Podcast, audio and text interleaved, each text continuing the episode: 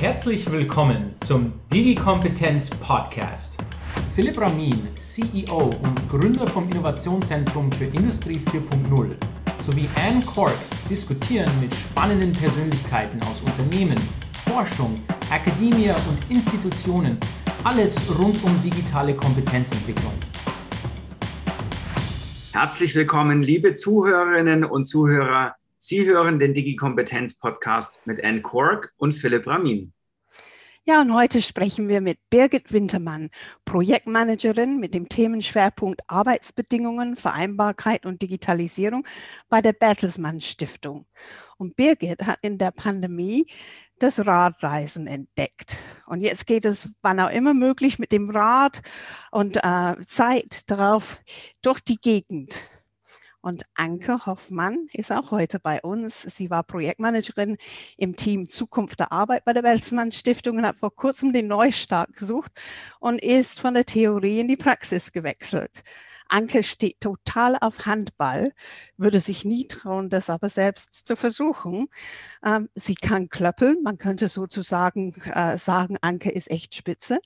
Und ähm, sie wartet gespannt darauf, im Herbst 2022 die Totenhosen nochmal zu erleben und sieben Tage danach die Ärzte.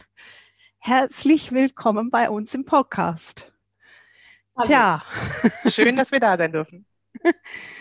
Tja, also äh, Birgit, Radfahren, da muss man wirklich dann also in, in der Umgebung aufpassen, wenn man durchradelt und alles so mitbekommen. Kann man das vergleichen mit der Digitalisierung?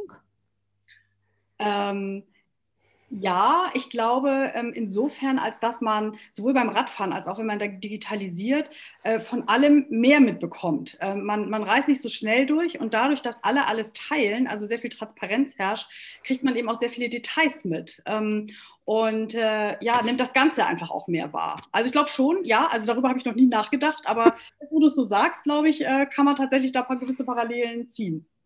Genau, und dann also klöppeln und spitze Ergeb äh, Spitzenergebnisse äh, bekommen. Da muss man hoch konzentriert sein, habe ich mir sagen lassen, und auf die Verbindungen achten. Ähm, man lässt dann eine Spitze entstehen, indem man Verbindungen schafft. Ist das auch in der Digitalisierung so? In jedem Fall. Wenn die, in dem Fall beim Klöppeln die Fäden und in der Digitalisierung und äh, der Zukunft der Arbeit einfach alles perfekt ineinander greift und richtig zusammengelegt ist und, und da sich die Schnittmengen ergeben, wo sie sein sollen, dann sind die besten Voraussetzungen geschaffen. Und dann entsteht eine wunderbare Spitze. Das ist schon, ihr habt es da im, äh, geschrieben. Die wichtigste Frage sollte immer sein, wenn es um Digitalisierung geht, was treibt dich an? Also, was treibt euch an? Ähm, ich glaube, dass das was Wichtigste, was uns antreibt, ist einfach Spaß äh, an der Arbeit und an der Familie. Ich glaube, wir trennen das auch vielleicht gar nicht so unbedingt. Also Anke und ich kennen uns ja schon etliche Jahre und wir haben immer gemerkt, dass Arbeit für uns nicht nur Arbeit ist, sondern das wird immer stark auch verwoben mit den privaten Themen, die man wahrnimmt. Ähm, wir glauben auch, dass das eben ein, ein ganz wichtiger ähm, ja, Nebeneffekt ist von der Digitalisierung, obwohl wir über Technik reden, rutscht der Mensch an sich viel mehr in den Fokus. Mhm. Und das ist etwas, was wir schon seit Jahren auch so leben und weswegen wir, glaube ich, auch so gerne digital arbeiten, äh, weil wir eben äh, genau dieses Menschsein so, so schätzen. Und ähm, auch Anke, obwohl sie nicht mehr bei uns leider in der Bertelsmann Stiftung ist, wir trotzdem noch einen engen Kontakt pflegen und äh, sowohl auf der Arbeits- als auch auf der privaten Ebene das einfach alles noch äh, ja, zusammenbleibt gelebtes New Work sozusagen. Da kommen wir gleich noch mal ein bisschen detaillierter drauf zurück. Ähm, Birgit, was, was für, für mich jetzt nochmal äh, interessant wäre, vor allen Dingen auch für unsere Zuhörerinnen und Zuhörer, ich meine, viele kennen von uns natürlich die Bertelsmann Stiftung, aber vielleicht der eine oder andere weiß nicht so genau, was sich dahinter verbirgt und was sie eigentlich macht. Kannst du vielleicht nochmal so ein bisschen erläutern, ähm, was die Bertelsmann Stiftung ist und auch vielleicht so ein bisschen, was ihr äh, da gerade ganz konkret dann auch mit diesem Projekt gemacht habt und was da eure Rolle ist? Ja, also die Bertelsbad Stiftung ist eine operativ arbeitende Stiftung. Das heißt, wir sind gemeinnützig. Ähm, wir äh, leben sozusagen von dem, was die Bertelsmann SE erwirtschaftet. Äh, die Bertelsmann Stiftung ist Haupteigner. Das wird steuerlich ähm, begünstigt dadurch, dass wir für die Gesellschaft tätig sind. Ähm, mhm. Die Stiftung arbeitet an gesellschaftspolitischen Themen Ähm, und zwar der Gestalt, dass wir nicht ähm, wie andere Stiftungen vielleicht Geld rausgeben, sondern wir arbeiten selbst an den Themen. Und mhm. äh, eins der Themen war ähm, eben Digitalisierung in Betrieben. Ähm, wir haben das Projekt Zukunft der Arbeit genannt und äh, haben uns in unserem Projekt hauptsächlich damit befasst, wie Betriebe die digitale Transformation ähm, voranbringen können. Was sind Erfolgskriterien? Was braucht es dafür? Haben ein paar ähm, Seitenaspekte uns noch betrachtet und so unseren Weg dadurch gemacht. Ähm, und dabei war natürlich ein Hauptpunkt, dass wir auch selbst ähm, uns ein Stück weit transformiert haben mhm. und äh, auch sehr, sehr daran gearbeitet haben, dass wir selbst auch äh, digital arbeiten.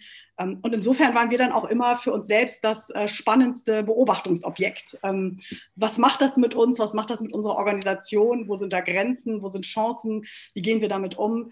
Äh, ja, und das äh, macht, glaube ich, auch das Arbeiten in so einer Stiftung aus. Wir dürfen viel ausprobieren, wir dürfen uns währenddessen Gedanken machen und haben dazu auch einiges an Mitteln zur Verfügung und lernen dabei eben tolle Menschen kennen und haben tolle Kooperationen, wie eben mit euch jetzt ähm, im Zuge dieses Buches. Das freut uns sehr. Was macht das aber mit dem Menschen? Also wenn man dann also selber Digitalisierung erlebt, was sind die Sachen, die, die ihr am meisten beobachtet habt bei euch selber?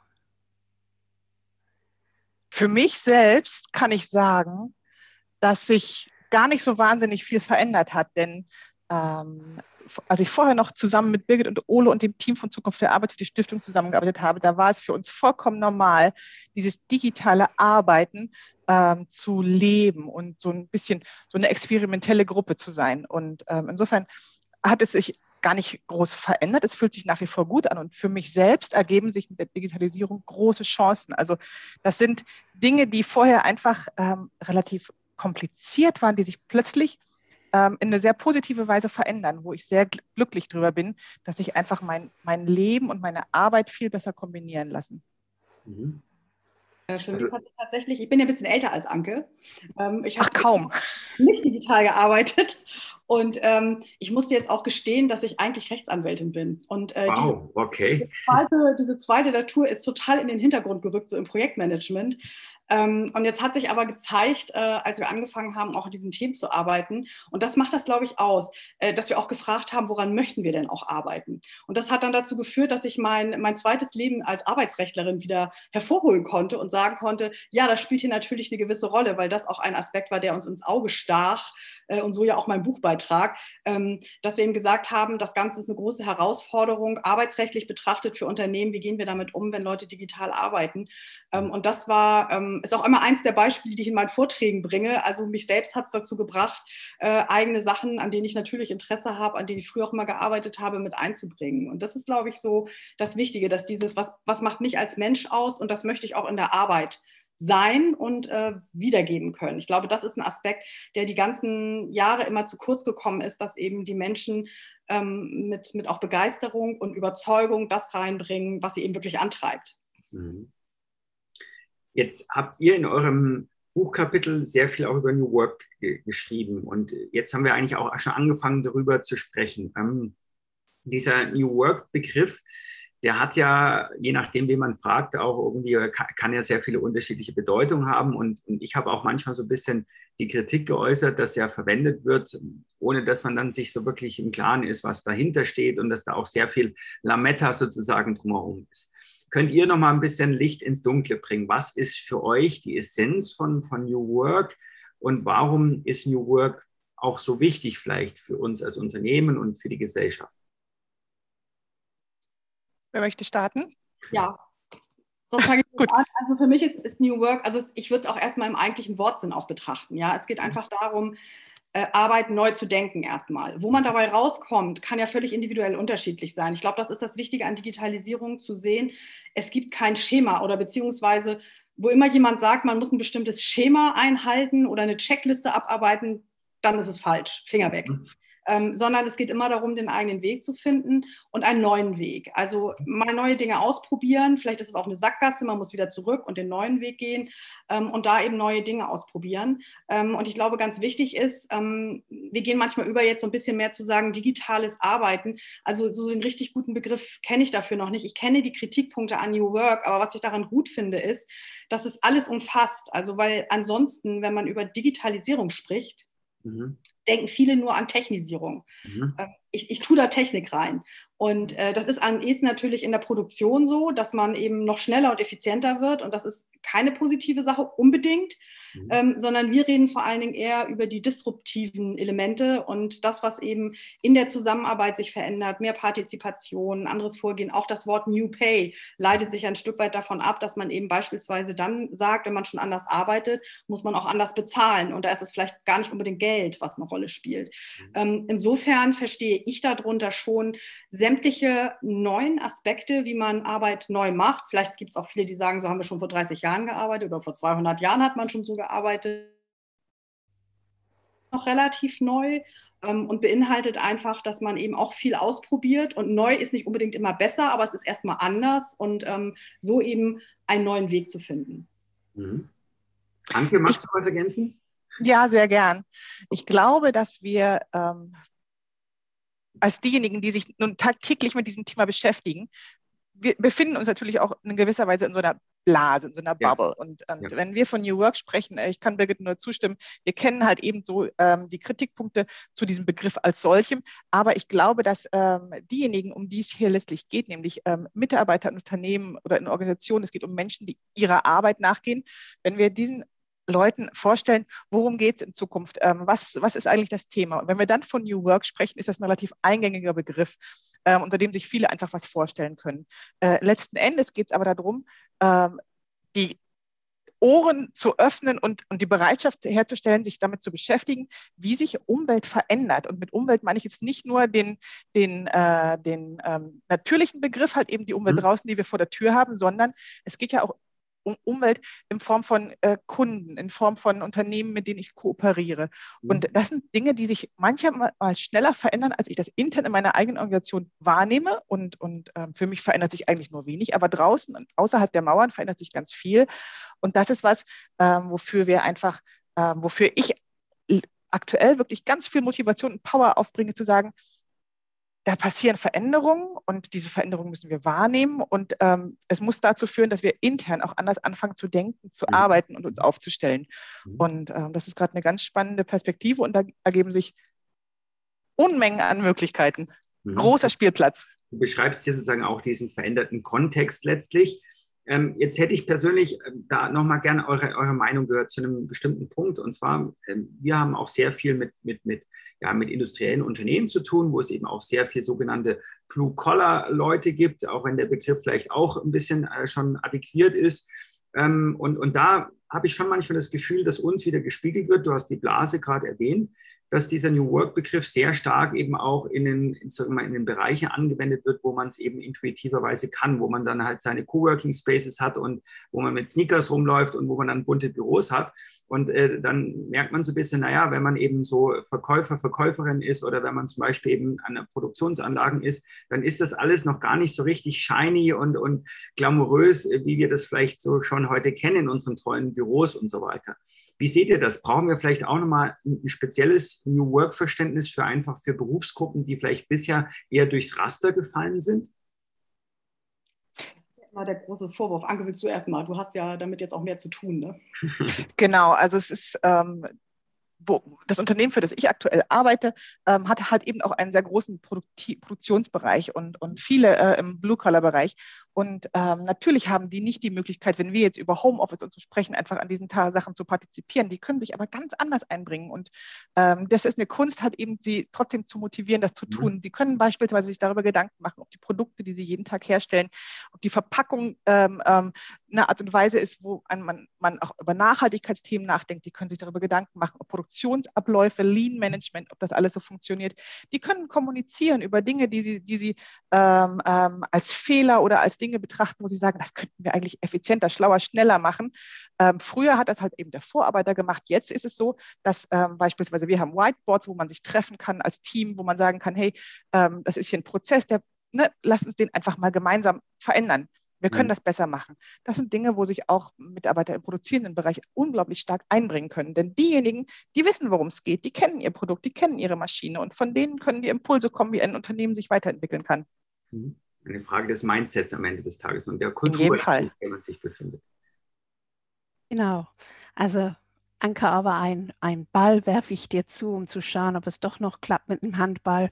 Ähm, wie viel ähm, Deutschland steckt in Digitalisierung? Du hast ja vorhin erzählt, die Mauern zwischen innen und außen. Müssen die Mauern wieder fallen in Deutschland?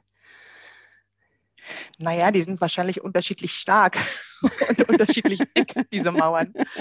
Ähm, ich glaube nicht, dass wir es auf, äh, auf, auf einen Begriff wie Deutschland oder Deutsch zurückführen können. Denn letzten Endes ist das eine globale Erscheinung und, und ähm, wir auch außerhalb unserer, unserer ähm, Einheit hier in Deutschland sehen Tendenzen und sehen Veränderungen, die sind einfach aufgrund von Globalisierung, äh, demografischer Entwicklung letzten Endes überall gleich. Und ähm, wir können ganz viel lernen von, von ähm, Unternehmen, von Organisationen außerhalb unserer deutschen Grenzen. Und ähm, ich bin mir ganz sicher, dass auch wir gute Beispiele für die Menschen außerhalb Deutschlands liefern. Und insofern, nein, ich würde es nicht national runterbrechen. Das würde mir nicht gefallen. Mich hat es nur interessiert, wenn man dann sagt, ihr habt es ja geschrieben, die internen Grenzen mit den Firmen nach außen, die müssen irgendwie fallen. Und ähm, wie schafft man das? Wie schafft man diese Grenze dann zu erstens zu erspüren? Wo fängt sie an und wo hört sie auf? Und zweitens dann auch sie aufgelöst zu bekommen es gibt doch dieses Bild, vielleicht habt ihr das mal gesehen, ähm, wo man diesen Kreis hat, wo man drin ist, das ist die Komfortzone und dann ist draußen irgendwo so, ein, so eine Bubble, wo man sagt, uh, that's where the magic happens. Mhm. Also ich glaube, es geht immer um die persönliche Komfortzone. Das, was man kennt, da fühlt man sich wohl, da ist man auch geborgen und das ist möglicherweise, wenn es vielleicht auch nicht ähm, national unterschiedlich ist, aber es ist ein deutscher Umgang mit diesem Thema. Und ich glaube, es ist sehr deutsch zu sagen, das kenne ich, das mache ich gut. Also gerade hier in Ostwestfalen, wo wir sitzen, gibt es wahnsinnig viele Familienunternehmen, die Weltmarktführer sind mit ihren Produkten, weil das, was sie machen, haben sie also perfektioniert und immer ganz hart daran gearbeitet, diese Sachen zu verbessern. Und äh, das ist es aber nicht mehr, was jetzt den entscheidenden Vorteil ausmacht, sondern jetzt macht es aus, sich aus dieser Komfortzone herauszubegeben, weil das haben wir auch eben hier erlebt bei den Unternehmen. Da ist dann so der Supergau, man hat irgendeinen Teil, dass man, äh, wo man jetzt eben Weltmarktführer ist und das kriegt man jetzt äh, bei Alibaba für ein paar Cent irgendwie. Und das heißt, da muss ich jetzt überlegen, wie geht es anders. Und das ist eben so dieser Punkt, aus dieser Komfortzone rauszukommen, sich mit dem zu befassen und nicht zu sagen, ich gucke auf eine 150-jährige Tradition zurück oder auf, eine, auf ein Drei-Generationen-Unternehmen, sondern eben zu sagen, was mache ich denn hier eigentlich? Was hat der Mensch davon? Und dann, ich nenne das immer die ultimative Kundenfrage zu stellen, was will der Kunde eigentlich? Und ist mein Produkt tatsächlich noch das, was diesen Wunsch ähm, wirklich befriedigt? Ähm, oder gibt es mithilfe der Technik vielleicht andere Punkte, die mhm. ähm, oder andere Möglichkeiten, diesen Wunsch zu befriedigen? Und stelle ich das überhaupt noch her? Beziehungsweise kann ich das überhaupt noch herstellen? Und eben die Frage auch nach vorne gerichtet, ist das in fünf Jahren auch noch so? Und das ist, hat eben viel mit dieser Komfortzone zu tun. Mhm. aus der muss man sich rausbewegen. Man muss die Augen öffnen dafür und das ist nicht immer bequem, das ist nicht immer schön. Aber, und das ist eben das große Aber, ähm, dieses That's where the magic happens. Also wenn dann die Magie passiert und dann eben die Feuerwerke gezündet werden, das ist uns persönlich ja auch so gegangen. Diese Art zu arbeiten öffnet wahnsinnig die Augen und lässt ein Dinge sehen, von denen man vorher nicht geahnt hat, dass es so möglich ist. Äh, und ist unfassbar befriedigend, auch wenn man vielleicht nicht in diesen äh, althergebrachten Dimensionen von höher, weiter, schneller und äh, meinetwegen auch mehr ähm, lebt, sondern dass man eben andere Dinge erlebt. Und dieses Gefühl eben ähm, ist wahnsinnig befriedigend. Das wünsche ich allen Menschen. Und ich glaube, das ist es auf die Straße, müssen wir uns begeben, zu sagen, okay, das ist ein Risiko, da sind auch ein paar Sackgassen dabei, aber dann bin ich, dann komme ich irgendwann bei der Magic an, wenn ich mich das traue zu machen. Und das, äh, darum geht es für mich letztendlich. Mhm muss man dann den, den Menschen ähm, so mehr Vertrauen schenken in Unternehmen, mehr Freiheit geben, um die Magie zu suchen und zu leben? Ein ganz klares Ja. Birgit nickt auch schon. Das ist, glaube ich, der Dreh- und Angelpunkt. Wenn wir das nicht tun, dann entdecken wir nicht die Potenziale, die in Menschen, in Teams, in Abteilungen, in Unternehmen und Organisationen liegen. Das ist ähm, das, was wir am aller, als allererstes einfach versuchen müssen herauszufinden, was ist das, was denjenigen umtreibt, antreibt und was er einbringen kann. Und wenn wir diese Fragen stellen und sagen, wie stellst du dir das vor? Welche Ideen hast du? Ähm, ähm, was siehst du, müssten wir zuerst verändern und, und wie weit können wir mit dieser Veränderung gehen? Und was kannst du konkret dafür einbringen? Ähm, das sind Fragen, die sind, wenn wir die nicht stellen, machen wir große Fehler, wenn wir uns mit dem Thema New Work beschäftigen, weil ähm, das ist einfach so viel Mensch innen drin, ähm, um, und wir können uns nicht zurückziehen auf Prozesse, die halt eben in Organisationsstrukturen begründet sind und, in, und natürlich in rechtlichen begründet sind oder rechtlichen Strukturen begründet sind. Das ist wichtig, das ist der Rahmen, innerhalb dessen wir uns bewegen. Aber in, im Kern geht es um die Menschen, die ihre Arbeit machen und die sie halt eben vielleicht verändern und anpassen können und sie zu fragen, ähm, was genau brauchst du, um deiner Arbeit nachzugehen? Das ist für mich das Wichtigste ich finde das, also ich, ich nenne mal dieses Beispiel, wenn das im Moment gerade ist, das Thema äh, Homeoffice ja total gehypt. Ne? Also, dass man, äh, dass dieser große Kampf herrscht und ganz viele Unternehmen atmen schon total auf, dass in wenigen Tagen diese Verordnung fällt, in dem Homeoffice angeordnet wird und endlich alle wieder heim ins Reich können äh, in, in, in, eben das Unternehmen. Ähm, und da, da, frage ich auch immer gerne mal nach. Also es ist so, dass wir als Menschen jeden Tag wahnsinnig wichtige Entscheidungen zu treffen haben. Also mhm. grundsätzlich, wie will ich leben? Ähm, will ich heiraten? Will ich vielleicht sogar Kinder haben? Und wie will ich die aufziehen? Ähm, dann auch noch solche ganzen finanziellen Fragen. Will ich ein Haus kaufen, ein Haus? Ähm, ähm, also will ich ein Auto kaufen? Ähm, wie gehe ich damit um? Was schließe ich für Verträge? Ähm, äh, wenn ich krank bin, welche Behandlungsmethode überlege ich mir da? Wie gehe ich damit um? Das sind dann sogar Fragen von Leben und Tod. So, und dann kann ich nicht entscheiden, wo ich am besten wann meine Arbeit mache, die ich auch eigentlich am besten kenne.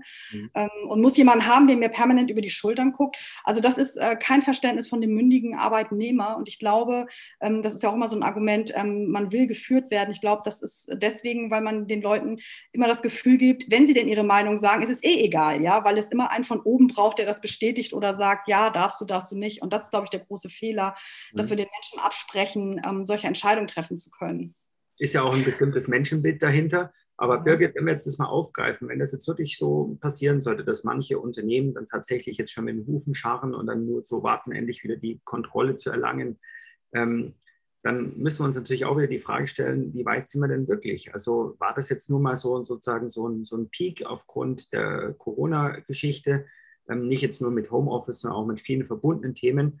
Ähm, wie, wie, wie, tief ist es wirklich schon im Bewusstsein angekommen, dass wir diesen Wandel tatsächlich brauchen? Wie, wie tief, glaubt ihr, ist es in, den, in, der DNA, in der Kultur der Firmen wirklich schon angekommen?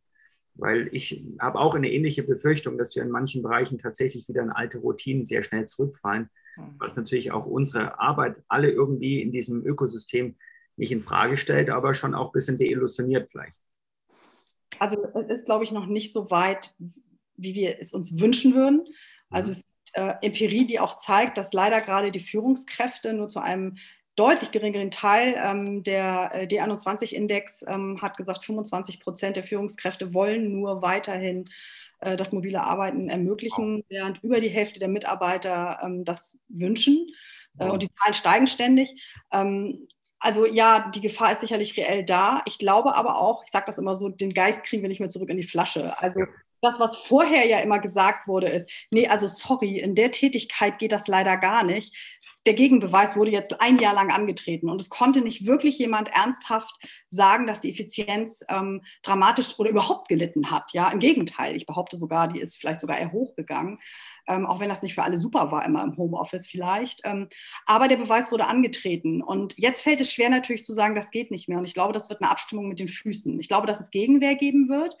Äh, ich habe aber auch schon von Unternehmern gehört, die sich quasi bis zuletzt und trotz der Verordnung ähm, sehr dagegen gewehrt haben, dann aber das mal ausprobiert haben. Und es gibt Unternehmen, von denen man das nie gedacht hätte, die mhm. plötzlich ganz weit gefasste äh, mobile Arbeitsbetriebsvereinbarungen ähm, schließen äh, und plötzlich ganz proaktiv sind. Und das gibt mir die Hoffnung, das brauchen wir und ich glaube, ähm, das wird auch weiter so gehen. Mhm. Ich erlebe, ich erlebe das auch ganz ähnlich. Also die, die Gesprächsbereitschaft verändert sich. Ähm, gleichzeitig haben wir aber halt eben immer diese Diskrepanz zwischen, ähm, ich bin Führungskraft, ich muss meine, meine, meine Rolle wahrnehmen, ich muss mein Team führen und eigentlich kann ich das nur, wenn ich sie jeden Tag sehe und zählen kann. Ähm, und dann kommen aber halt eben diese Bedarfe von den Mitarbeitern. Also wenn du das Flaschen- und Geistbeispiel nicht gebracht hättest, ich hätte es mit Sicherheit gebracht, weil dieses Bild, das beschreibt es so wundervoll. Ähm, und ähm, es gibt einfach diese Bedürfnisse und Menschen lassen sich nur in gewissen für einen gewissen Zeitraum vorschreiben, ähm, wie, sie, wie sie weiterarbeiten sollen, weil wenn es doch halt eben über ein Jahr lang so wunderbar geklappt hat und dadurch so viele Bedarfe trotzdem bedient wurden und die Arbeit genauso gut gemacht worden ist, möglicherweise der Umsatz sogar gesteigert worden ist, ähm, dann kann man das argumentativ nicht mehr gut unterlegen. Und ähm, das ist der Punkt, wo einfach ähm, häufig sich so kleine Teams, ähm, ähm, die sich mit der Unternehmenskultur und, und Arbeitsorganisation beschäftigen, auf den Weg machen und ähm, steht der Tropfen hüllt den Stein, einfach auch gerade Führungskräften diesen Auftrag mitgeben und sagen, damit müssen wir jetzt arbeiten. Und teilweise können wir uns vielleicht miteinander annähern ähm, und auf diese, auf diese Mixformen, auf hybride Arbeitsformen ähm, gehen. Aber das sind Dinge, die einfach nicht mehr zurückzudrehen gehen in meiner Welt. Vielleicht nicht so schnell, äh, wie wir das äh, uns vorstellen würden, aber es geht nicht mehr zurück. Ändert auch sogar manche Sprüche in Großbritannien. Früher hieß es My home is my castle, jetzt heißt es My home is my office. genau. Ihr habt es so herrlich beschrieben. Ähm, da waren Philipp und ich total begeistert. Bunte Vögel brauchen die Unternehmen. Ähm, aber was ist mit den grauen Wölfen, mit denen sie ja auch umgehen müssen? Ähm, ja, also ich, ich, man, man, hat immer ein falsches Bild davon, was Digitalisierung heißt. Ich glaube, das löst auch die Angst aus. Ja, also viele haben dann echt Angst vor purer Anarchie und ähm, alle müssen total kreativ sein, äh, müssen äh, in Birkenstocklatschen rumlaufen und ähm, irgendwie zwischendurch äh, irgendwie an den Kicker gehen. Also das, das ist ja so gar nicht. Und ähm, wir müssen uns ja klar machen, wenn wir über Agilität sprechen oder über digitales Arbeiten, das ist immer noch sehr es sind immer noch sehr ambidextre Formen. Also es ist ja so, dass man äh, klar sagen kann, ich kenne kein Unternehmen, das rein ähm, digital arbeiten kann, alleine spätestens an der Schnittstelle zu den Kunden funktioniert das dann ja gar nicht immer. Ne? Und ähm, das gilt auch für uns selbst. Ähm, also die Fähigkeit ist eben beides zu können. Und auch bei uns im Team hat sich ganz klar gezeigt, es gibt diese bunten Vögel, die visionär immer vorweglaufen. Es braucht aber auch die, ähm, also einer hat das mal gesagt, Sprinter und es gibt einmal die Marathonläufer, also die, die im Prinzip das Ganze äh, dann auch erden und umsetzen und langfristig machen. Tatsächlich zähle ich mich dann auch eher zu diesen grauen Wölfen oder Marathonläufern, während wir bei uns im Team eben andere hatten, die dann eben eher äh, die Sprinter und die bunten Vögel waren.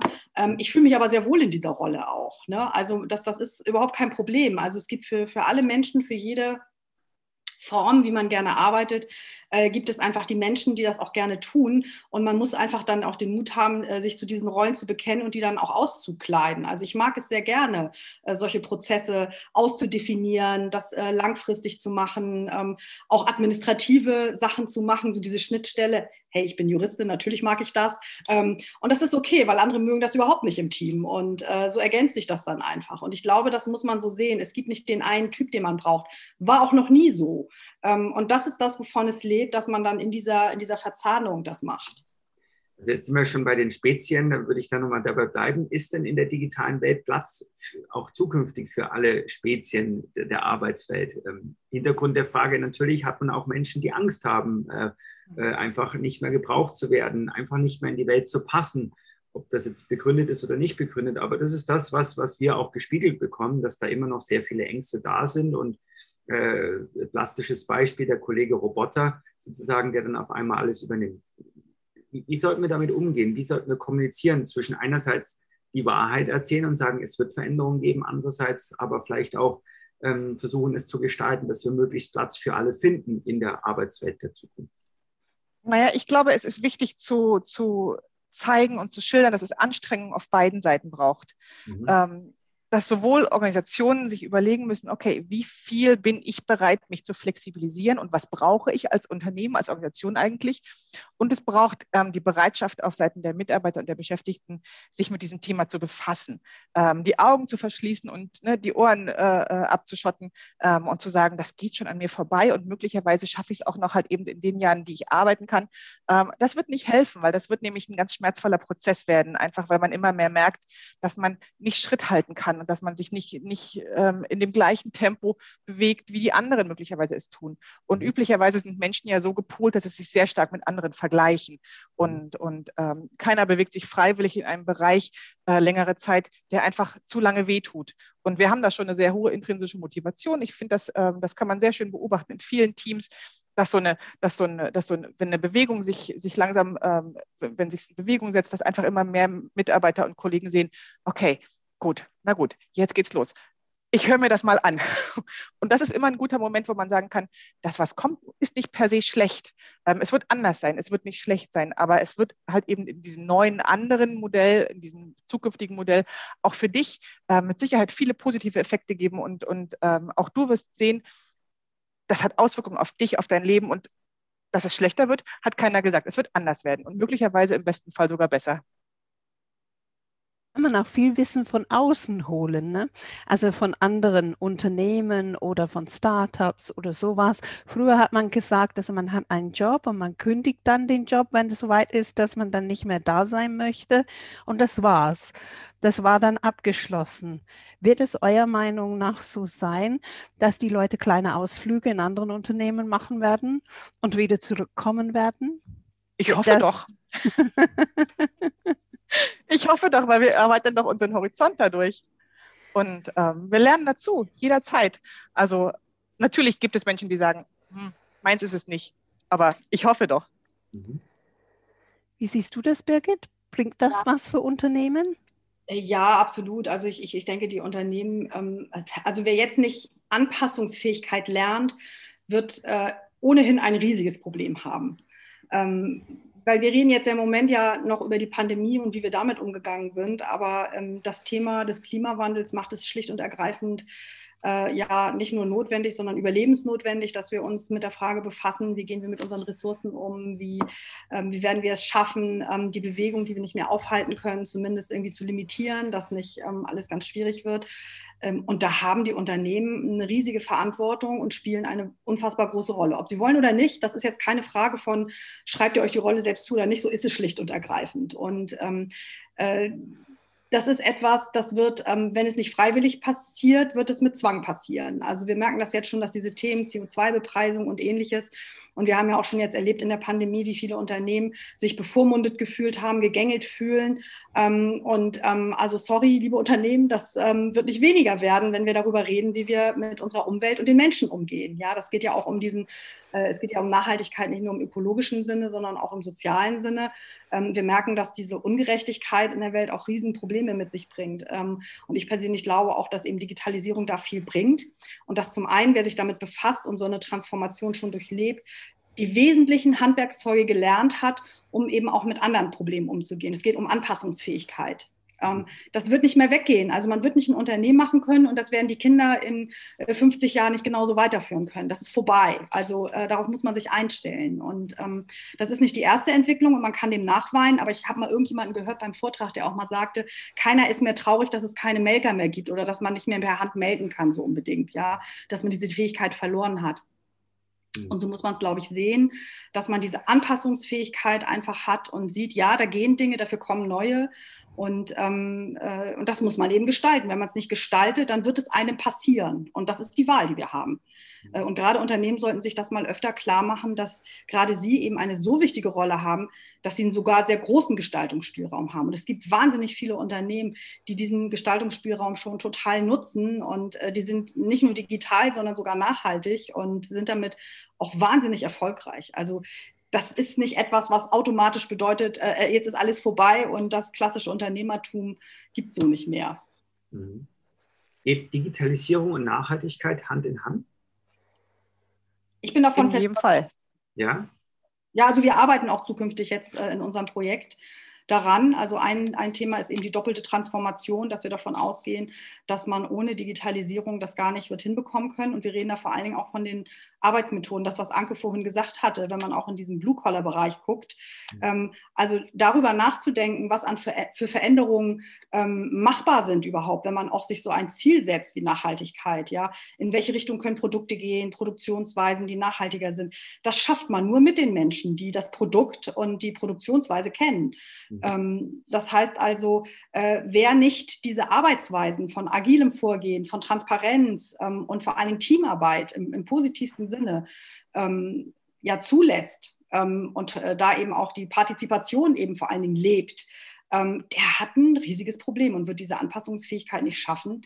Ähm, Insbesondere bedeutet das eben für diese, diese große Herausforderung Nachhaltigkeit, dass man das nicht wird meistern können, weil ähm, die Kreativität und Innovationsfähigkeit von vielen Menschen, die intrinsisch motiviert sind, das auch für ihre eigenen Kinder zu erreichen, äh, ist, ist durch nichts zu ersetzen. Mhm. Ich würde noch, ich würde noch ergänzen, mhm dass es natürlich halt eben auch ähm, eine große Gruppe von Menschen gibt, die sich sehr wohl dafür interessieren, was Unternehmen da eigentlich tun und treiben und wie äh, nachhaltig sie sich aufstellen, wie nachhaltig in verschiedenen Facetten sich aufstellen. Im, im Umgang ähm, äh, mit ihren Mitarbeitern, äh, in Bezug auf die Außenwelt halt eben, was zum Beispiel Regionalentwicklung angeht, in Bezug auf ihre Produkte und so weiter und so weiter. Da gibt es ja einen großen Spielraum. Und ähm, ich glaube, die Wahrnehmung außerhalb unserer eigenen Mauern ähm, schärft sich immer mehr zu fragen, was macht das Produkt? Ähm, was macht das Unternehmen in Bezug auf Mitarbeiter und so weiter. Also ich glaube, das ist ein, ein, ein großer Bereich, den wir ähm, ähm, sehr stärker highlighten müssen, als das vielleicht bislang in der Wahrnehmung so war. Ihr habt jetzt schon äh, einige Male auch den Begriff Anpassungsfähigkeit äh, genutzt, äh, auch so vielleicht im Kontext von der digitalen Kompetenz. Ähm, ich beobachte so ein bisschen, dass viele Menschen ganz schön sich gestresst fühlen von diesen ständigen Anpassungen und man hat das Gefühl, man, man rennt schon ziemlich schnell, aber irgendwie die Veränderungen um einen herum, die rennen noch schneller. Ähm, was müssen wir denn tun, dass wir auch, sag mal, dass die Menschen nicht auf der Strecke bleiben, auf dieser Hast nach kontinuierlicher Veränderung?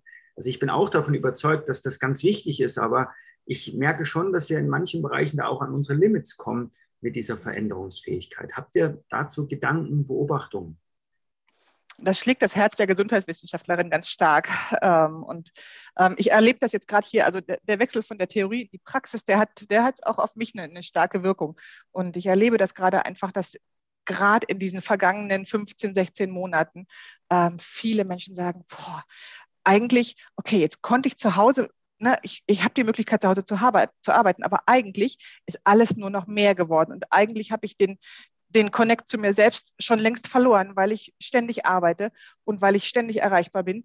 Mhm. Aber ähm, auch das ist was, was Unternehmen ganz intensiv begleiten müssen und ähm, wo es sowohl eine Verantwortung gibt, die die Unternehmen wahrnehmen müssen, einfach ihre Mitarbeiter, ihre Beschäftigten zu schützen und ihnen diesen Umgang, dieses neue Arbeiten einfach auch ein bisschen ein Stück weit beizubringen und sie dabei zu fördern und zu begleiten. Und gleichzeitig muss es halt eben ähm, auch damit einhergehen, dass man den positiven Teil, der überwiegen sollte, ähm, stärker ausnutzt und sagt, gut, jetzt bin ich zwar ständig erreichbar, das ermöglicht mir aber auch, meine Arbeitszeit zu verteilen beispielsweise, dass ich mich nachmittags vielleicht ein bisschen mehr um, um ähm, diesen familiären Teil kümmern kann oder an Ehrenamt nachgehen kann oder, oder, oder. Es gibt so viel. Und vielleicht dann eben zu einer späteren Stunde, nicht, in, nicht nachts, ganz gewiss nicht, ähm, ähm äh, dann nochmal halt einfach eine Stunde mache. Ähm, also dieses flexible Arbeiten, räumlich und örtlich, äh, räumlich und zeitlich gesehen, ähm, das kann man nutzen und da liegen Chancen drin. Mhm. Und ähm, diese Selbstachtsamkeit ist ein ganz wichtiger Punkt, ähm, den viele von uns, glaube ich, nicht gut können, äh, der aber dazugehört und eine wesentliche Zukunftskompetenz sein wird. Mhm.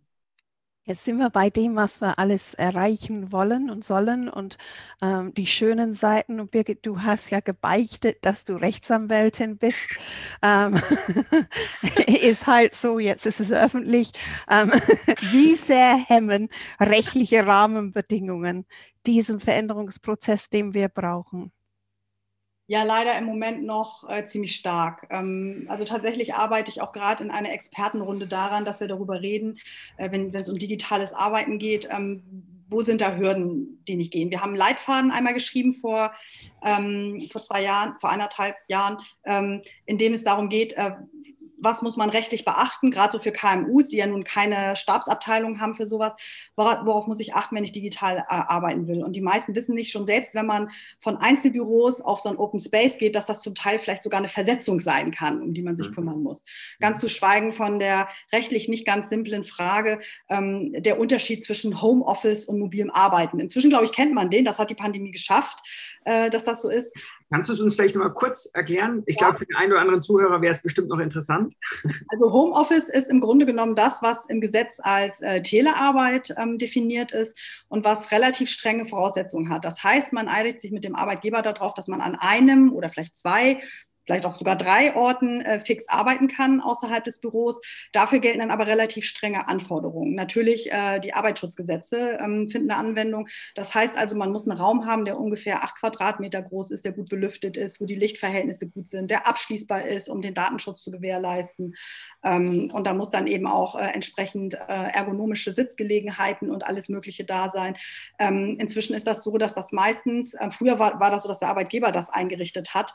Heute ist das so, dass das meistens auf die Arbeitnehmer abgewälzt wird und dass eben auch theoretisch jederzeit äh, die Arbeitssicherheit vor der Tür stehen kann, um das zu kontrollieren, dass das so ist.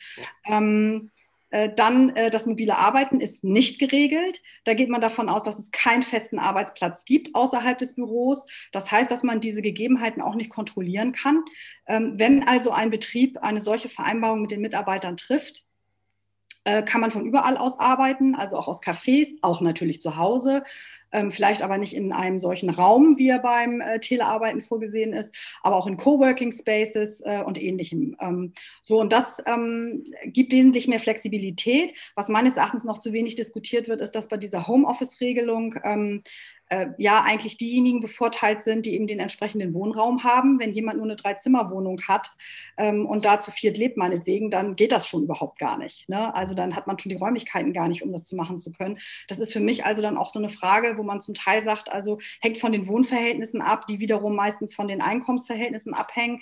Ähm, das finde ich nicht okay, das ist nicht fair, das so zu machen. Und äh, deswegen ist eigentlich das, was gesetzlich nicht geregelt ist, nämlich das mobile Arbeiten, ist eigentlich die Version, die am ersten zum digitalen Arbeiten gehört. So, und da haben jetzt natürlich Unternehmen, ich kenne Unternehmen, äh, die ich auch versuche, da so ein Stück weit mit zu begleiten, die sagen, ähm, wir möchten jetzt Working Anytime from Anywhere. Also die tatsächlich auch sagen, meine Mitarbeiter dürfen auch ähm, ja, äh, auf Bali am Strand arbeiten von mir aus. Ähm, und das ist rechtlich ja, vorsichtig ausgedrückt, äh, nicht unterkomplex, so möchte ich es machen. Also weil es nicht einfach nur die, die ja. Arbeitssicherheit betrifft, sondern es betrifft eben auch steuerliche Regelungen. Ähm, überall, wo gearbeitet wird, ist das dann ein Arbeitsort? Welche Rechtsgrundlagen äh, gelten überhaupt? Also es ist wahnsinnig kompliziert. Ähm, ich glaube auch, dass, ähm, also ich will das jetzt auch gar nicht verteufeln, weil ich glaube, diese Arbeitssicherheit ist wichtig. Ähm, da haben wir in Europa gerade jetzt in der Pandemie gelernt, dass wir gegenüber zum Beispiel den USA einen riesen Vorteil haben, dass wir diese Sicherheit haben. Ich glaube, dass wir in Europa durch diese Pandemie insgesamt als Gesellschaften besser durchgekommen sind, als wenn eben jetzt einfach die Leute gefeuert werden und auch kein Einkommen mehr haben. Ähm, aber man muss eben diese Balance schaffen irgendwie. Und das, das ist die Arbeit, die wir jetzt machen müssen. Und deswegen ist digitales Arbeiten im Moment nicht einfach, aber ich glaube, wir können das schaffen, auf europäischer Ebene müssen wir das, aber auch auf nationaler Ebene, dass das leichter wird, gerade für KMUs, ähm, die eben sagen, ich sehe das Gesetz und lasse eigentlich am liebsten die Finger davon. Mhm. Mhm. Muss das Gesetz auch ein bisschen proaktiver werden und das sehen, was jetzt auch kommt? Ich gebe dir jetzt ein Beispiel. Ich habe eine Freundin, die macht House-Sitting. Überall auf der Welt ist sie unterwegs, vier Wochen in Los Angeles und passt auf das Haus von jemand auf, vier Wochen in, in Australien und von dort aus arbeitet sie immer. Also das ganze Jahr doch ist sie immer irgendwo beim House-Sitting. Müssen wir einfach den Gesetzgeber erziehen? das vorauszuahnen, was kommen wird in der Arbeitswelt? Ja, also ob er das voraussehen können muss, weiß ich jetzt nicht. Das, so die Sonderanforderung würde ich gar nicht stellen, aber tatsächlich ist in unserer Expertenrunde unter dem Thema fluide Gesetzgebung gemeint, dass man wenigstens versucht, Schritt zu halten mit dem, was passiert äh, und Lösungen anzubieten. Einfach zu sagen, was nicht kein, sein kann, nicht sein darf. Dann kann man natürlich sagen, ich habe hier einen Gestaltungsspielraum. Aber letztendlich, wenn was schief geht, und das ist ja immer der Fall, auf den es ankommt, kann das sein, dass da wirklich böse, böse Folgen einfach kommen. Und äh, ich erinnere mich, Anke, das ist äh, äh nochmal bei dir äh, zum Thema Plattformarbeit, ist das ja schon längst ein Thema, ne? dass da eben international gearbeitet wird. Und ähm, also soweit ich weiß, ist die EU da noch schwer am Basteln. Also es ist wirklich auch nicht einfach, muss man zugeben. Also insofern, also vorausschauen würde ich nicht sagen, aber zumindest zu versuchen, halbwegs Schritt zu halten und darüber nachzudenken, Lösungen anzubieten. Mhm. Genau. Und es wird der schmale Grat sein, der halt einfach zwischen verbindlichen Regeln, die, die geltendes Recht wiedergeben, ähm, ähm, die zu haben und gleichzeitig einfach die Individualisierung von Leben ähm, einfach stärker berücksichtigen. Und ich meine, Globalisierung hat uns sowas äh, Unschönes wie die Pandemie beschäftigt, weil jeder ständig überall reisen kann, immer überall hinfliegen und fahren kann. Und gleichzeitig gibt es aber einfach auch Menschen viel mehr Freiheiten, halt dem zu folgen, was sie selber auch für richtig und wichtig finden. Und wenn ich eben von auf Bali arbeiten möchte, äh, dann ist das natürlich etwas, was ich mit meinem Arbeitgeber besprechen muss. Oder ich entscheide mich dafür, eben zu sagen, gut, ich möchte das mit niemandem besprechen. Ähm, ich bin für mich selbst zuständig. Ich arbeite zum Beispiel als Plattformarbeiter ähm, und organisiere mich komplett selbst. Ähm, aber auch das braucht ein Rahmenwerk, ähm, ähm, zu überlegen, wie fließt diese Arbeit in die Sozialversicherung ein? Ähm, wie abgesichert bin ich im Streitfall? Habe ich irgendeine Vertretung für mein Recht und so weiter? Da ist die Gesetzgebung aktuell noch relativ träge und, und nicht zeitgemäß. Aber ähm, wir haben einen aktuellen Arbeitsminister, der durchaus häufig Dinge formuliert, die in die richtige Richtung gehen, wo ich zuversichtlich bin, ähm, dass sich dort einfach eine gute Lösung erzie erzielen lässt. Mhm. Noch. Und Anne, da möchte ich auf deine Frage vorhin zurückzukommen, ähm, wie wir, ob das da einen deutschen Weg gibt in der Digitalisierung oder anders. Das ist, glaube ich, das Entscheidende. Also ähm, die Schweden beispielsweise, die die gleiche Rahmengesetzgebung haben wie wir äh, innerhalb der EU, auch was die Schutzgesetze angeht, die haben da überhaupt kein Problem. Die gehen so nach dem Motto, wo kein Kläger, da kein Richter. Ähm, wenn wir uns alle nur einig sind und wir alle an einem Strang ziehen in einem Unternehmen, dann gibt es kein Problem, dann können wir das machen.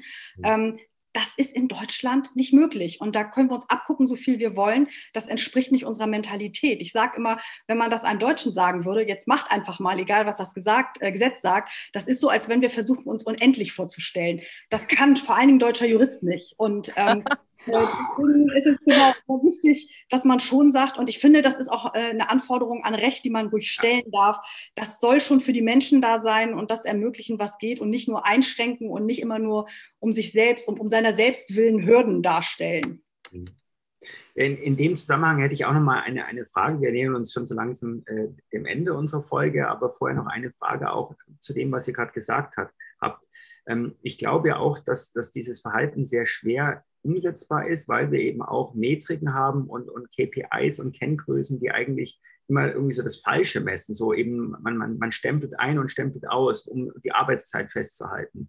Äh, man, man misst irgendwie, äh, wie viel, äh, wie viel, weiß ich, wie viel Output man äh, geleistet hat, immer auf Basis von sehr einfach messbaren Größen. Und, und das drängt natürlich dann die Leute auch immer in so eine bestimmte Art der Arbeit müssen wir auch vielleicht anfangen, ganz andere Dinge zu messen, auch neue Anreizsysteme schaffen, neue, äh, neue ja, Benefitsysteme zu schaffen, weil die, die jetzigen vielleicht sehr stark auf sozusagen den Status quo, auf das, ich belohne eigentlich denjenigen oder diejenige, die sozusagen mit dem Strom schwimmen und gar nicht so richtig dieses, dieses neue, innovative, dieses Infragestellen. Ja? Also für mich ist das auch so ein bisschen ein, ein Controlling-Thema, ein Finanzthema, was natürlich auch in Deutschland einen sehr hohen Stellenwert hat.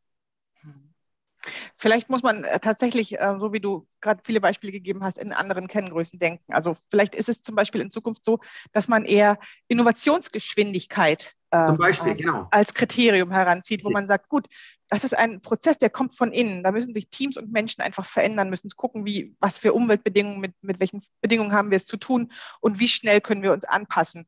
Ähm, äh, gleichzeitig aber auch, würde ich sagen, ist die Frage, ähm, wie hoch ist unser Krankenstand, unsere Innovat äh, oder unsere, unsere ähm, äh, Fluktuationsrate, ja. wie viele Mitarbeiter kommen und wie viele gehen in einer kurzen Zeit, sich sowas anzugucken, das gibt relativ schnell ein Bild dessen wieder, äh, wie eine Organisation einfach sich in diesen Themen aufstellt. Und das sind, glaube ich, Dinge, die in Zukunft wesentlich mehr ins, äh, ins Zentrum unserer Aufmerksamkeit werden rücken müssen. Mhm. Das ist ja das, was wir ähm, unter New Pay auch, also was unter dieser, okay gelabelt ist. Ähm, und da geht es ja hin, dass man sagt, man geht von der, also man, man nimmt nicht mehr die Skala Zeit, also im Moment wird ja die Skala Zeit ähm, äh, ja bezahlt, von der man ja ganz klar sagen muss, das hat ja jetzt auch dieses Homeoffice einfach gezeigt, also nicht nur wer im Büro sitzt, ist, äh, also arbeitet eben, also das galt auch schon ganz vorher. Genau. Also ähm, das weiß jeder, dass es eben Menschen gibt, die den Tag wunderbar rumkriegen können, auch im Büro ohne zu arbeiten. Ähm, aber äh, das, das kann eben das nicht sein. Und dann geht man jetzt über und sagt, also vielleicht ist es die Performance-Messung, die ähm, interessant ist. Und ich habe das mal auf einer Folie dargestellt, in der ich eine Balletttänzerin zeige. Und ja, da kann man die Performance sicherlich irgendwie bewerten. Was ist aber, wenn ich Stückzahlen herstelle, also Brötchen backe? Ähm, und da sind wir wieder bei dieser Frage, ist das fair, wenn man dann quasi den Akkord belohnt irgendwie? Ne? Mhm. Und da, ähm, also ich glaube, und das war auch ähm, schon so, ein kleines Vorergebnis vielleicht in unserer Expertenrunde, dass wir gesagt haben, haben. Möglicherweise muss man sich jetzt die Mühe machen, die Art der Tätigkeit ein bisschen mehr zu differenzieren und dementsprechend auch die Regeln anzupassen, weil es wirklich nicht fair ist, wenn jemand im Akkord irgendwie ist oder eben Stückzahlen herstellen muss, dazu sagen, es ist die Anzahl, die es macht, sondern da es ähm, gehört zur Performance mehr dazu. Also gerade die Aspekte, die Anke gerade genannt hat, eben Innovation, Veränderung, mhm. Güte dann auch der, der Dinge. Ähm, während man aber jetzt gerade bei Wissensarbeit, da ist es tatsächlich die Performance, die zählt. Und ähm, also Zeit ist ja da auch was Abstraktes eigentlich, ja. Da kann man dann vielleicht lieber dahin gehen und sagen, also man misst tatsächlich mal, also misst, ähm, was da rauskommt und nicht, äh, wie viel Zeit ich an meinem Schreibtisch gesessen habe. Also das äh, passt irgendwie nicht. Und das führt ja dann auch dazu, äh, dass in der äh, Kompensation dieser Leistung man jetzt auch dazu übergeht zu sagen, ja, das ist Geld. Das passiert ja auch zum Teil und da gehen aber Unternehmen auch hin und sagen, ähm, ja, da Leistungen einzustufen ist nicht so ganz einfach, gerade wenn man die Hierarchien sich wegdenkt. Ähm, und da gehen viele auch über und sagen, es kriegen alle das gleiche Gehalt. Mhm. Das, ähm, also als ich das erste Mal mit einer Agentur darüber diskutiert habe, war das echt schwierig, weil ich dachte, ey, das könnt ihr doch nicht machen. Und, äh, aber was ist denn, wenn einer schon die Erfahrung und so? Und sie sagten dann am Ende, und ich war echt überzeugt dann davon, ähm, ja, das ist wahrscheinlich genauso ungerecht bzw. gerecht, wie äh, eben unterschiedliche Gehälter zu zahlen und dann auch noch zu verbieten, darüber zu sprechen zum Beispiel. Ähm, so ist das eine verlässliche Größe letztendlich. Aber und das ist auch wichtig, man geht immer mehr dazu über, auch über Freizeit zu sprechen. Und deswegen haben ja diese Sachen wie Vertrauensarbeitszeit, ähm, Vertrauensurlaub, Urlaubsflatrates und so weiter immer mehr Konjunktur, dass man eben sagt, das muss man selbst wissen. Und da möchte ich auch nochmal sagen, was Anke vorhin schon nochmal gesagt hat, das möchte ich nochmal betonen. Es braucht da diese Selbstorganisation und die Unternehmen müssen da die Menschen dabei begleiten, ähm, das zu lernen, das muss man lernen. Ich sage immer, wie Autofahren, das muss man lernen, mhm. sonst verletzt man sich und andere, wenn man da nicht vorsichtig ist und den Ausknopf betätigt. Absolut. Spannendes Thema äh, oder spannendes Teilgebiet. Ähm, Teil auch der, der, der digitalen Kompetenz und darum dreht sich jetzt sozusagen auch so ein bisschen äh, unser, unser Abschluss äh, von diesem Podcast. Äh, ihr wart ja Autorinnen im, im, Handbuch der digitalen Kompetenzentwicklung und wir wollen mal nach vorne blicken, wenn ihr an die Zukunft der digitalen Kompetenzentwicklung denkt worauf glaubt ihr, kommt es ganz besonders drauf an in der Zukunft? Sucht euch gerne einen Teilaspekt aus. Es gibt viele, äh, wo ihr meint, das ist aus eurer Sicht ganz besonders wichtig. Ähm, ich glaube, es kommt vor allen Dingen darauf an, dass man mal mit den Mitarbeitenden spricht, dass man die sieht.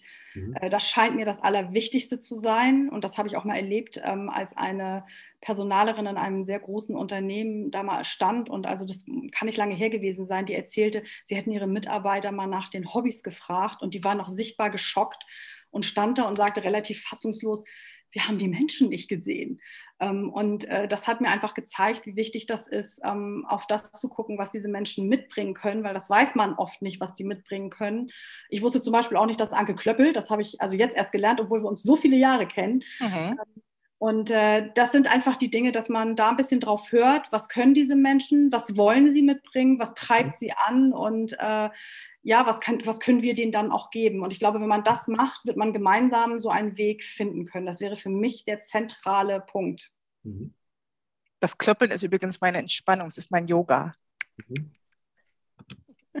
Also, was für mich ganz, ganz wesentlich im Vordergrund steht, wenn ich über digitale Kompetenzen der Zukunft nachdenke, dann ist es ähm, natürlich einmal das Hinhören und gleichzeitig aber auch dass sich dessen bewusst werden, welche Stärke man eigentlich mit sich trägt. Und ähm, ein Unternehmen kann sehr genau in sich reinhören und sagen, das können wir ganz besonders gut. Und das ist halt eben der, die, das Veränderungspotenzial, was wir haben.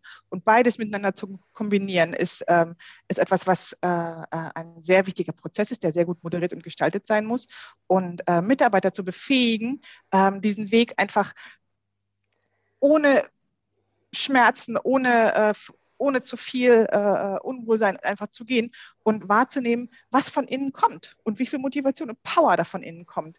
Ähm, das ist was, was äh, ganz, ganz wichtig sein wird und zu sagen, okay, wir haben diesen großen Wert und wir haben dieses Innovations, diesen Innovationsbereich und, und äh, wir bringen beides zusammen und finden für das Unternehmen einfach den Weg, wie wir mit all diesen veränderten Anforderungen umgehen können.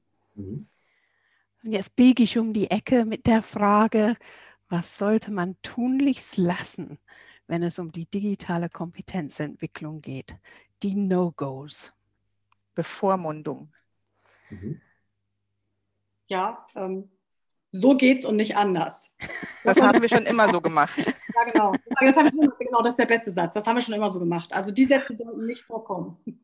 Also alles darf in Frage gestellt werden und auch Digitalisierung äh, braucht Diversity. Das haben wir damit auch noch letztlich abgedeckt. Ein wunderbares Schlusswort und damit möchte ich mich ganz, ganz herzlich bei euch bedanken, liebe Birgit, liebe Anke. Ähm, wir hätten das sicherlich jetzt noch äh, ein paar Stunden weiter fortführen können, weil wir irgendwie in alle möglichen Themen gedriftet sind. Ähm, vielen lieben Dank für eure Ausführungen, für eure Offenheit und die vielen Impulse, die ihr ja, uns heute gegeben habt und natürlich unseren Zuhörerinnen und Zuhörer, die jetzt hoffentlich noch interessierter sind, auch euer Buchkapitel zu lesen die betriebliche digitale Transformation als Lackmustest der Innovationsfähigkeit von Betrieben und Menschen. Das ist sowohl als Einzelkapitel erhältlich, als auch natürlich Teil von unserem Handbuch der digitalen Kompetenzentwicklung. Genau, und heute haben wir gelernt, ähm, dass die Bertelsmann Stiftung da ist, wo the magic happens und wo man die Unendlichkeit sich vorstellen können. Da ist, wo Rechtsanwältinnen sich outen und die Menschen auch das Klöppeln lernen. Das war das Gespräch heute mit Birgit Wintermann, Projektmanagerin mit dem Themenschwerpunkt Arbeits Bedingungen, Vereinbarkeit und Digitalisierung. Und Anke Hoffmann, die Projektmanagerin im Team Zukunft der Arbeit bei der Bertelsmann Stiftung war und vor kurzem den Neustart gesucht hat und von der Theorie in die Praxis gewechselt ist. Und falls Sie, liebe Zuhörerinnen und Zuhörer, einen Vorschlag haben für ebenso spannende Persönlichkeiten, wie wir sie heute erlebt haben im Podcast, dann schicken Sie uns gerne eine E-Mail unter podcast.i40.de. Und falls Sie wissen möchten, was sich sonst noch alles bei uns im Podcast tut, dann folgen Sie einfach unserem Hashtag Digi-Kompetenz-Podcast. Und äh, Philipp und ich, wir freuen uns total, wenn Sie das nächste Mal dabei sind, wenn es wieder mal heißt, bleiben Sie digital kompetent mit Philipp Ramin und Anne Kohak.